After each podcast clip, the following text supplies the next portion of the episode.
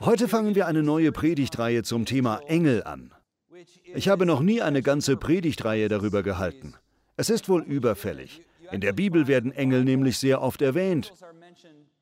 Vom Gesichtspunkt der Bibelübersetzung ist das gar nicht so einfach, weil das Wort für Engel auch einfach Botschafter bedeuten kann, im Griechischen und im Hebräischen. Doch häufig, wahrscheinlich in den meisten Fällen, ist damit tatsächlich ein Engel Gottes gemeint. In dieser Predigtreihe möchte ich über vier bekannte Engelsgeschichten sprechen, darüber, was wir von ihnen lernen und wie sie uns im Glauben ermutigen können. Es gibt auch viele Engelsgeschichten aus neuerer Zeit. In meiner Kindheit habe ich so einige von ihnen gehört.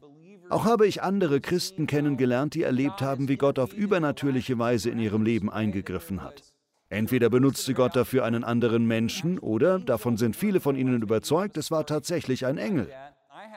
Vielleicht haben Sie auch eine derartige Geschichte erlebt. Ich selbst habe auch so eine Geschichte. Als ich sieben Jahre alt war, ging ich meistens zu Fuß zur Schule. Ich war in der ersten Klasse der Grundschule. Es war damals anders als heute oftmals. Meine Eltern waren ziemlich frei mit uns. Der Schulweg war bestimmt vier Kilometer lang. Eines Tages spazierte ich zusammen mit einem Klassenkameraden nach Hause. Er hieß Graham. Ich fand einen tollen Wanderstock und wir spazierten weiter. Ich war ganz begeistert über meinen Stock und in der Nähe gab es einen Kanal aus Zement. Im Grunde waren es große Wasserleitungen, die Regenwasser in den Fluss San Juan ableiteten. Manchmal machten wir einen Abstecher zu diesen Tunneln und liefen auf den Röhren herum. Der einen folgten wir, bis sie in einer Art Wasserzisterne endete. Da gab es so ein Betonding, wo Algen und Schleim darauf waren. Und als Jungen konnten wir natürlich nicht widerstehen, Dinge in diese Zisterne zu werfen, die mit schleimigem grünen Wasser gefüllt war. Wir stocherten darin herum. Und dabei entglitt mir mein Wanderstab, er fiel ins Wasser. Selbstverständlich musste ich ihn unbedingt wieder herausfischen, obwohl zwischen dem Wasser und mir dieses schleimige Betonding war. Ich hielt mich an der Hand meines Freundes fest und ließ mich herunter, um mir den Stock zu angeln. Natürlich rutschte ich dabei aus und fiel in den Glibber. Es war echt grauenhaft.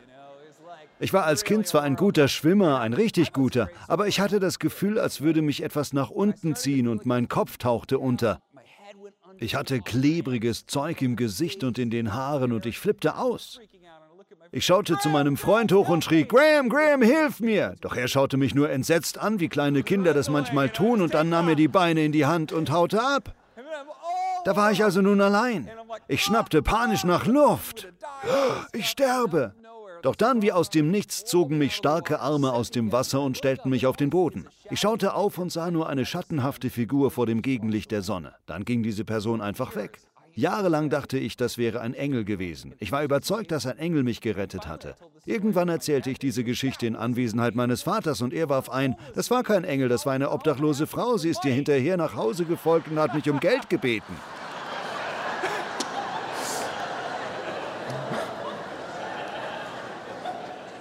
Das ist eine wahre Geschichte.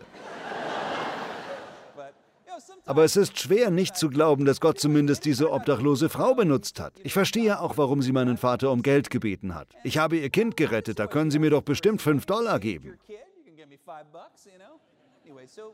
Aber viele von uns haben andere Engelsgeschichten, wo es nicht bloß ein Mensch war, sondern Gott wirklich übernatürlich eingegriffen hat. Ich glaube, dass das nicht nur in der Bibel vorkommt, sondern auch in unserem Leben. Manchmal greifen Engel ein und ändern damit dramatisch den Handlungsbogen unserer Lebensgeschichte. So auch in der Bibelgeschichte, die wir uns heute anschauen. Sie wirkte sich auf das ganze Volk Israel aus. Mehr noch, durch sie erhielt das Volk Israel erst seinen Namen. Wir werden also heute erfahren, warum Israel Israel heißt. Falls Sie in der Kirche aufgewachsen sind, wissen Sie das vermutlich schon, aber falls nicht, ist heute Ihr Tag. Das Wort Israel bedeutet gegen Gott kämpfen oder mit Gott ringen. Verdeutlichen wir uns das mal einen Moment. Stellen wir uns vor, wir befinden uns in der Gründungsphase einer Nation, die Gottes auserwähltes Volk sein soll. Das ganze Ziel unseres Daseins ist der Bund mit Gott. Wir sollen Gottes Torah, sein Wort und den Messias der ganzen Welt bringen. Warum sollten wir uns dann gegen Gott kämpfen nennen? Wäre gegen das Böse kämpfen nicht ein besserer Name? Oder noch besser, an Gottes Seite kämpfen? Oder für Gott kämpfen? Etwas Ähnliches haben viele Religionen getan. Aber nein, Israel nennt sich jemand, der mit Gott ringt. Warum ist das so? Ich erzähle es Ihnen. Ich bin überzeugt, in unseren Beziehungen, sei es zu Familie und Freunden oder zu Gott, gehört Kampf untrennbar mit dazu. Nur so ist eine tiefe Beziehung möglich. Ganz ohne Kampf gibt es keine tieferen Beziehungen. Das gilt für die Gottesbeziehung genauso wie für zwischenmenschliche Beziehungen. Wir alle, die wir an Gott glauben, ringen mit ihm. Herr, warum hast du das zugelassen? Herr, warum sind die Dinge so? Was es im Einzelnen auch ist, wir ringen mit Gott und versuchen Dinge zu verstehen. Wir lernen und wachsen. Manchmal kommt es uns wie ein nie endender Kampf vor. Wir kämpfen mit Zweifeln, Sünde oder unbeantworteten Fragen über die Welt, wie sie existiert, philosophische Fragen, Beziehungsfragen. Welche Kämpfe Sie heute auch gerade durchmachen, ringen Sie weiter und ringen Sie weiter, bis aus dem Ringen eine Umarmung wird. Haben Sie so etwas schon erlebt? Vielleicht in Ihrer Ehe, falls Sie verheiratet sind oder waren. Eine Auseinandersetzung mit dem Ehepartner endet in einer Umarmung, vielleicht mit Ihren Kindern. Ein Konflikt mit den Kindern endet in einer Umarmung. Nun, manchmal passiert etwas ganz Ähnliches in unserer Gottesbeziehung. Unsere Kämpfe mit Gott können in einer Umarmung Gottes enden. Lassen Sie nicht los, bis er sie segnet. Heute geht es um die Geschichte von Jakob. Jakob. Jakob gehört zu einer meiner Lieblingsfiguren in der Tora. Vor einigen Wochen sprachen wir über ihn und seinen Bruder Esau. Vielleicht erinnern Sie sich, dass ich dabei ein riesiges Bild von Gaston hier auf dem Bildschirm hatte. Ich verglich Esau mit Gaston aus Die Schöne und das Biest. Gaston ist ein hitzköpfiger Jäger. Er ist muskulös und mannhaft, ein Kämpfer und Soldat. Er hat immer sein Gewehr dabei und Pfeil und Bogen, mit denen er Tiere erlegt. Er ist ein harter Kerl und er sieht gut aus und ist beliebt. So ähnlich ist Esau. Sein Zwillingsbruder Jakob ist so ziemlich das Gegenteil davon. Ich verglich ihn ein bisschen mit Bell. In der Bibel steht, dass er gerne in den Zelten blieb. Wir können uns jemanden vorstellen, der gerne Schach spielt, viele Bücher liest und vor dem Computer hängt. Stellen Sie sich Ihren Pastor vor. So ähnlich ist Jakob. Er ist ein bisschen wie ein Nerd. Die beiden sind Zwillinge, aber zweieiige Zwillinge. Da Esau wenige Sekunden vor seinem Bruder geboren wird, bekommt er etwas ganz Erstaunliches. Und zwar einen eindrucksvollen Segen, das Geburtsrecht. Doch sein Bruder Jakob kauft ihm das Geburtsrecht später mit einer Schüssel Suppe ab, was zeigt, wie dumm Esau ist. Als Esau sich dann nicht an den Handel hält, stiehlt Jakob ihm sein Geburtsrecht, indem er sich als Esau verkleidet mit falschen Haaren auf den Armen. Seine Mutter hilft ihm dabei und so ergattert er sich den Segen von seinem Vater Isaak. An dieser Stelle fängt unsere Geschichte an. Wie reagiert wohl ein hitzköpfiger, muskulöser Krieger wie Esau darauf, wenn er herausfindet, dass fast sein ganzer zukünftiger Reichtum von seinem Zwillingsbruder gestohlen wurde? Den bringe ich um. Richtig? Ich spieße meinen Bruder auf, er ist ein toter Mann. Was tut Jakob also? Jakob tut, was Jakob immer tut. Er flieht. Er läuft davon. Er greift in seinen Trickkasten. Er verschwindet also. Seine Mutter Rebekka sagt ihm, dein Bruder will dich umbringen. Zieh ins Land unserer Vorväter und suche dir dort eine Frau. Heirate keine Frau von den Kanaanitern. Ich will, dass du jemanden aus unserem eigenen Volk heiratest. Das werde ich deinem Vater als Grund für deine Reise nennen. In Wirklichkeit musst du gehen, damit dein Bruder dich nicht umbringt. Wenn er sich beruhigt hat und sein Zorn abgekühlt ist, benachrichtige ich dich. Allerdings dauert es 20 Jahre, bis Esaus Zorn abgekühlt ist. Folgendes passiert. Jakob bricht mit nichts auf. Malen wir uns das mal aus und wenden Sie es auf Ihr eigenes Leben an. Nachdem er durch seinen Vater den Segen von Gott empfangen hat, verschlimmert sich alles erst. Alles geht erst einmal den Bach runter. Jakob muss sein Zuhause verlassen. Er hat kein Essen, er hat kein Geld, er muss sich seinen Weg zu Laban suchen, weit, weit weg in Mesopotamien. Als er dort ankommt, sieht er eine schöne Frau. Sie heißt Rahel. In seinem ganzen Leben hat er noch nie jemand so Hübsches gesehen. Sofort spricht er bei ihrem Vater vor und sagt zu Laban, Laban, ich würde gerne Rahel heiraten. Um welche Vereinbarung treffen Sie? Gut, sagt Laban, du darfst meine Tochter heiraten, vorausgesetzt, du arbeitest sieben Jahre für mich ohne Bezahlung. Jakob lässt sich darauf ein. Das ist wahre, wahre Liebe. Verehrte Damen, stellen Sie sich vor, ein Mann arbeitet sieben Jahre lang ohne Bezahlung, um sie heiraten zu dürfen. Das würde Ihnen doch sicher viel bedeuten, oder nicht? Also arbeitet er ohne Bezahlung sieben Jahre lang für Laban, um Rahel zu heiraten. Rahel hat eine ältere Schwester namens Lea, die er weniger attraktiv findet. In der Bibel steht, dass sie glanzlose Augen hat. Im Judentum ist dieser Ausdruck eine beschönigende Art zu sagen, dass eine Frau nicht sehr attraktiv ist. Dann kommt die lang ersehnte Hochzeit. Es ist dunkel und Rahel ist zudem noch verschleiert. Jakob kann sie nicht richtig sehen. Sie gehen zu ihrem Zelt und verbringen die Nacht. Am nächsten Morgen wacht er auf und wer liegt daneben ihm? Seine neu vermählte Frau Lea. Er ist reingelegt worden. Sie sagt, Guten Morgen, Liebling. Gut siehst du aus. so etwas in der Art. Stellen Sie sich vor, wie Sie sich fühlen würden, wenn Sie sieben Jahre lang für etwas geschuftet hätten, nur um dann übers Ohr gehauen zu werden. Die Ehe ist vollzogen, sie kann nicht mehr rückgängig gemacht werden. Schließlich schuftet Jakob noch weitere sieben Jahre, um auch Rahel heiraten zu dürfen. Jetzt hat er zwei Frauen, was damals nichts Ungewöhnliches war. Aber sehen wir das Ganze mal durch Jakobs Augen. Wie wütend würden wir uns fühlen? Er wurde hereingelegt, der Betrüger wurde betrogen. Doch inmitten dieses Kampfes bekommt er 13 Kinder, zwölf Söhne und eine Tochter. Der Segen Gottes zeigt sich allmählich, obwohl er hereingelegt wurde. Als er mit seiner Familie wegziehen will, sagt Laban, ich kann sehen, dass Gott mein Besitztum und meine Herde wegen dir gesegnet hat. Bitte bleib, wir können es uns teilen. Laban versucht ihn erneut hereinzulegen und zu berauben, doch jedes Mal wird Jakob immer reicher. Das ist der Punkt, den ich rüberbringen will. Jakobs Kämpfe, all die Tricks, all der Betrug, den er erlebt, all die Ungerechtigkeit, das alles entpuppt sich als Segen. Ganz konkret. Fern von zu Hause, erfüllt mit Angst, um seine Existenz kämpfend, gerade in diesem Kampf entsteht Segen. Als Jakob sich dann schließlich auf den Heimweg macht, ist er ein sehr wohlhabender Mann. Weil er gekämpft hat, weil er trotz seiner Schwierigkeiten geblieben ist, erfüllt sich Jakobs Segen unter der unfairen Behandlung von Laban. Lassen Sie das mal sacken.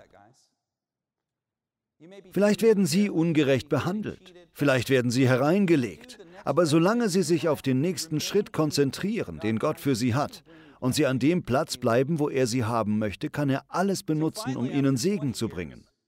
Nach 20 Jahren beschließt Jakob, beziehungsweise sagt Gott ihm, geh nach Hause. Er schart seine Kinder um sich, den ganzen Haufen. Der Älteste ist inzwischen um die 19. Ich weiß nicht genau, wie jung der Jüngste ist, aber vermutlich ein kleiner Kerl oder ein kleines Mädel. Jakob hat seine Tiere, seinen Reichtum, seine Diener und seine Frauen. Zusammen mit ihnen allen macht er sich auf den Heimweg zurück zu seinem Vater.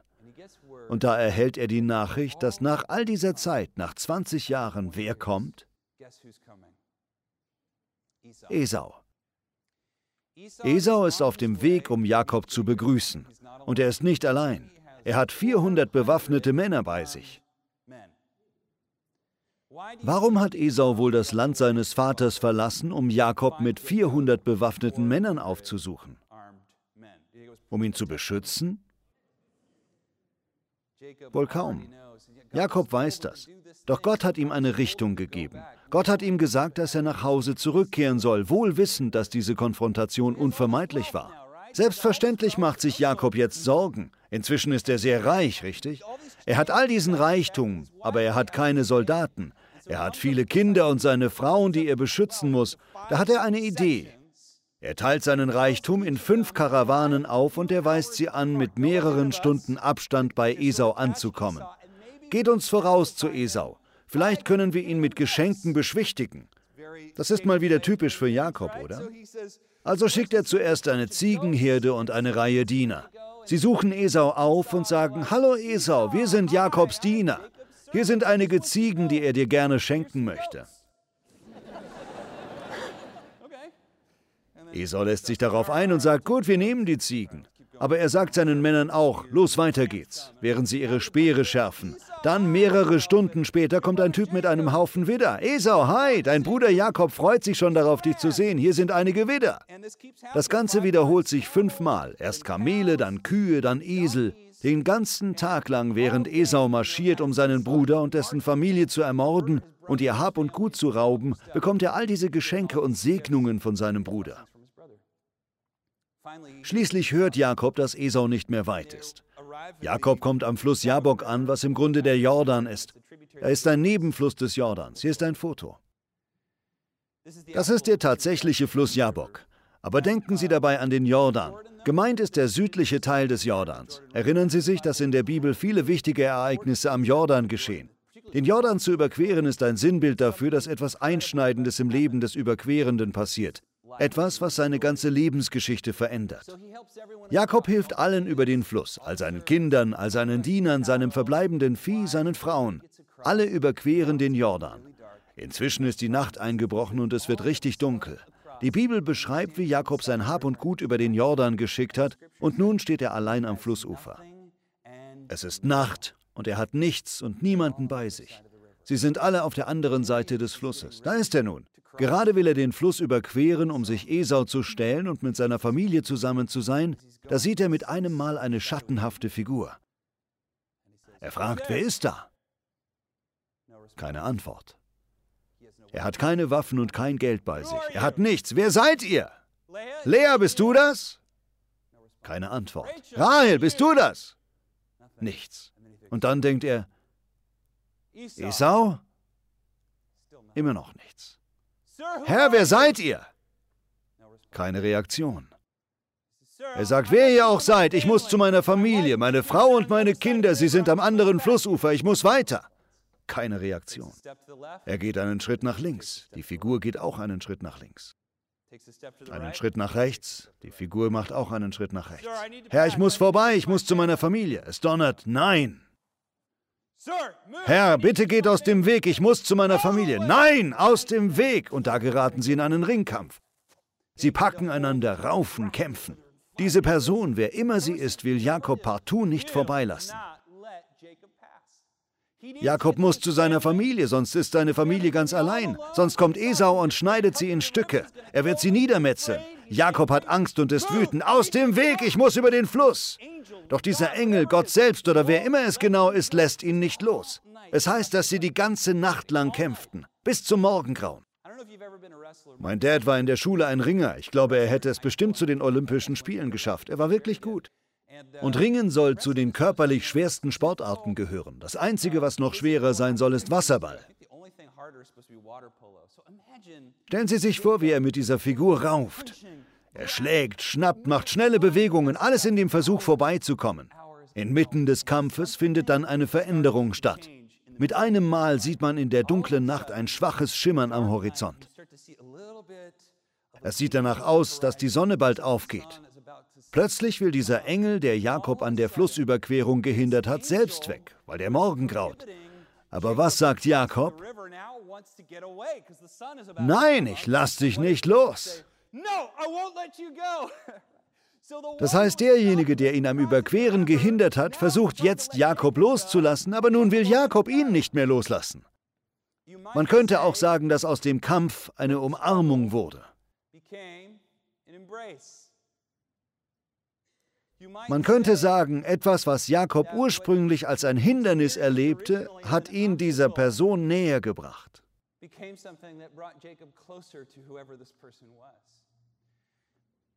Sie ringen, und diese Figur will sich von Jakob lösen, also verpasst sie Jakob einen Schlag auf das Hüftgelenk.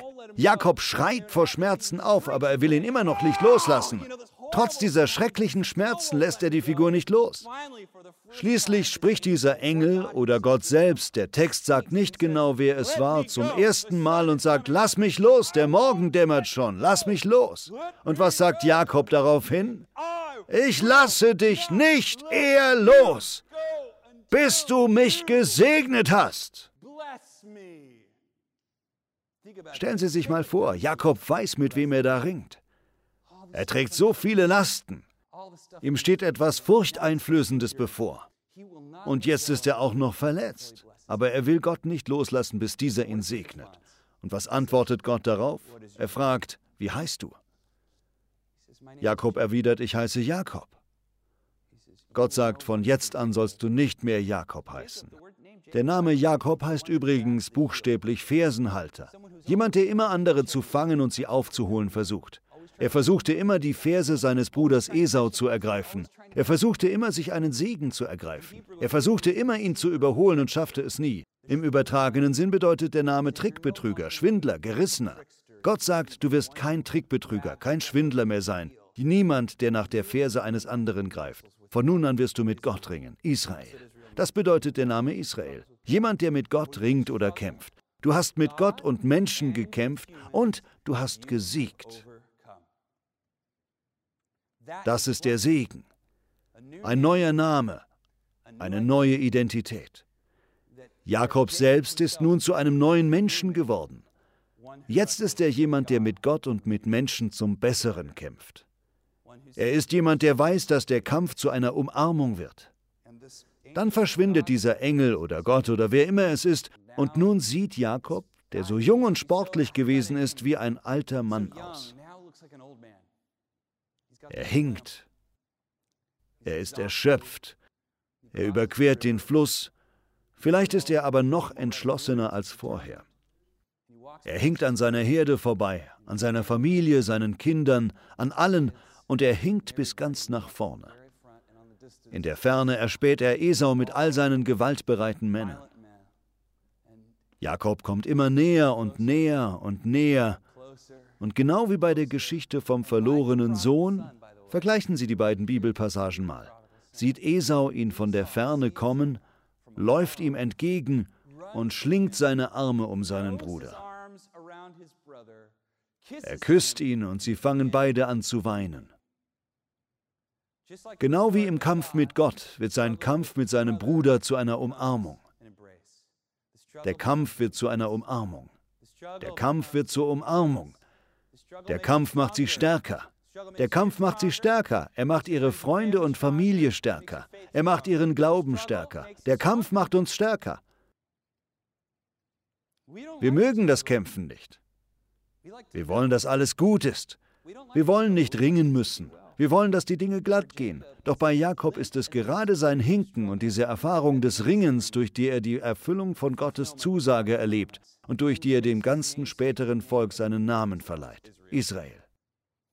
Übrigens nebenbei gesagt, es ist wichtig, dass Führungskräfte ein solches Hinken haben. Erst durchs Hinken wird man zum Leiter. Stellen Sie sich vor, Sie sind König oder Präsident. Sie ziehen in den Krieg und müssen zwischen zwei Generälen wählen. Das Militär stellt Ihnen zwei Kandidaten vor und Sie wissen nichts von den beiden. Sie müssen ganz nach dem Aussehen gehen. Sie begutachten die beiden. Der eine ist in makellosem Zustand. Er sieht sauber und gut zurechtgeschnitten aus. Seine Frisur ist top. Er hat ein strahlendes, gewinnendes Lächeln. Er sagt, Sir, ich bin bereit, die Armee zu leiten. Neben ihm steht der zweite Mann. Er hat nur noch ein Bein. Anstelle des zweiten Beins hat er irgend so ein Ding dran.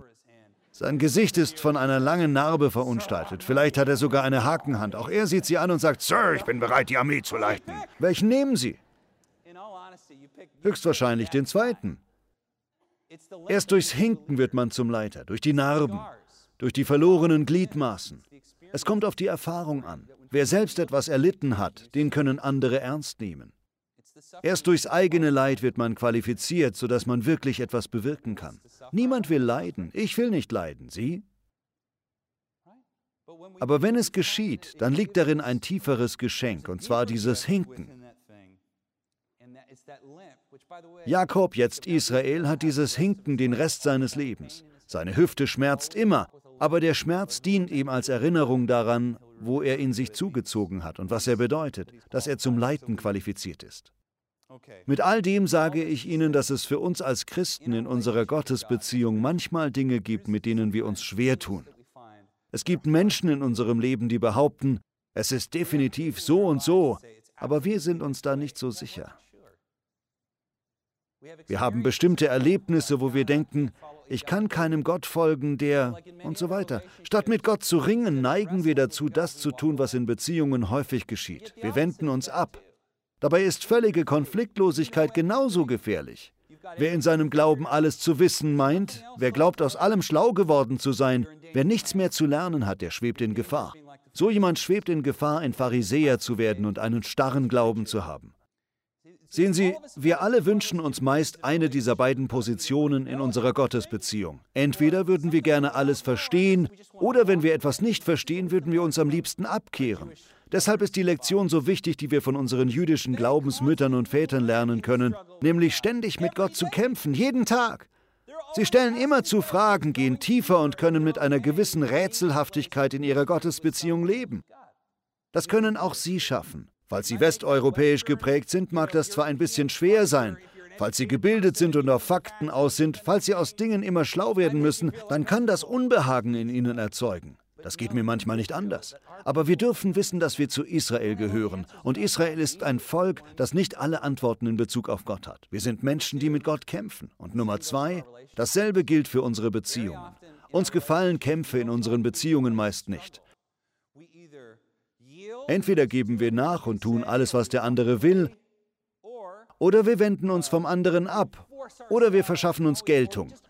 Wir hätten es lieber leichter. Menschen ringen nicht gerne miteinander. Am liebsten hätten wir, dass immer alles wie am Schnürchen läuft. Aber wenn ich irgendetwas über Freundschaften oder über Ehe oder Kindererziehung gelernt habe, dann dies. Es gibt keine leichten Beziehungen. Sie existieren nicht. Je mehr man eine Beziehung vertieft, desto mehr muss man zum Ringen bereit sein. Wichtig ist, in diesem Ringkampf zu bleiben, mit unseren Kindern, mit unserem Ehepartner, mit unseren Freunden und anderen Menschen, die wir lieben. Wenn wir uns nicht abwenden, wenn wir nicht verlangen, dass immer alles glatt gehen muss, sondern wenn wir weiter reden und kämpfen, dann bin ich überzeugt, aus unserem Kampf wird eine Umarmung. Dasselbe gilt für die Gottesbeziehung. Gott möchte aus diesem Kampf eine Umarmung machen. Sie können erleben, wie Ihr Glaube durch Ihren Ringkampf mit ihm etwas Neues und Besonderes bekommt. Herr, wir lieben dich und wir danken dir. Bitte schenk uns deinen Geist, der uns tröstet. Herr, oft bekommen wir keine Klarheit, aber du schenkst uns Trost. So empfangen wir jetzt deinen Trost. Lass uns durch unseren Kampf den Segen empfangen, den du versprochen hast. Herr, denke an deinen Bund mit deinem Volk. Danke für die Kraft, die du uns schenkst. Amen.